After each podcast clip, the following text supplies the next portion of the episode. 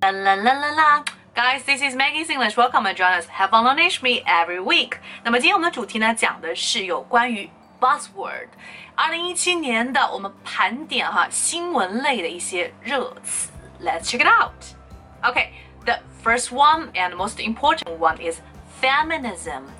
Feminism, feminism，跟它很相似的一个词哈，feminist, feminist， 女权主义和女权主义者是。我们今年新闻类里面的这个热词，其实今天的这几组热词跟 Donald Trump 都很有关系。In January this year, there's a Women's March in Washington D.C. 那么在今年一月份的时候呢，美国华盛顿有一个女性的这样子的一些非常多的，不仅仅是在华盛顿，其他地方也有有这样子的一些游行哈，March。那么造成了很大的影响，包括其实在时尚界，feminism 也是一个非常热的词。Well, recently we have read a lot of news about the sexual assault and harassment in the news, which is really bad. 那么在最近几个月呢，很多的一些啊好莱坞的女星都站出来说自己有这样子的一些后遗症哈，因为曾经在职场上受到过这样子的一个 sexual harassment 和 sexual assault。对他们影响非常大，所以说 feminism feminist 是我们今年的热词第一个大词哈。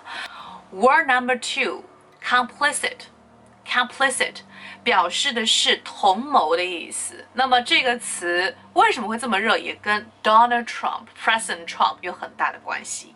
First, regarding whether members of Trump's administration were complicit in the firing of James Comey, and later whether they were complicit in Russian disinformation campaigns meant to disrupt the 2016 election。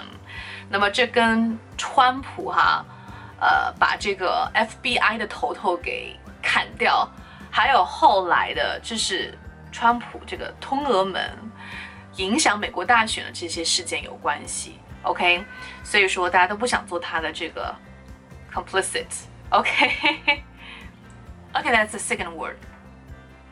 Gaffe is so popular because of the awkward and surprising moment during the Academy Awards actually. Do you still remember it? Like the award for best picture 最佳影片的这个奖，本来是念的时候是念的 La La Land 爱乐之城，but actually it turned out to be Moonlight. 而是在这么重要的这个颁奖典礼上出现这种口误的情况，实在是 very strange。Well, that's pretty much for today. 那么今天给大家这个任务呢，就是女权主义者这个人哈，女权主义者怎么用英文说呢？You can contact me by my WeChat, and I hope you can always move forward. 在二零一八年有一个新的一年，I wish you the best in 2018. 记得要订阅我的频道。拜。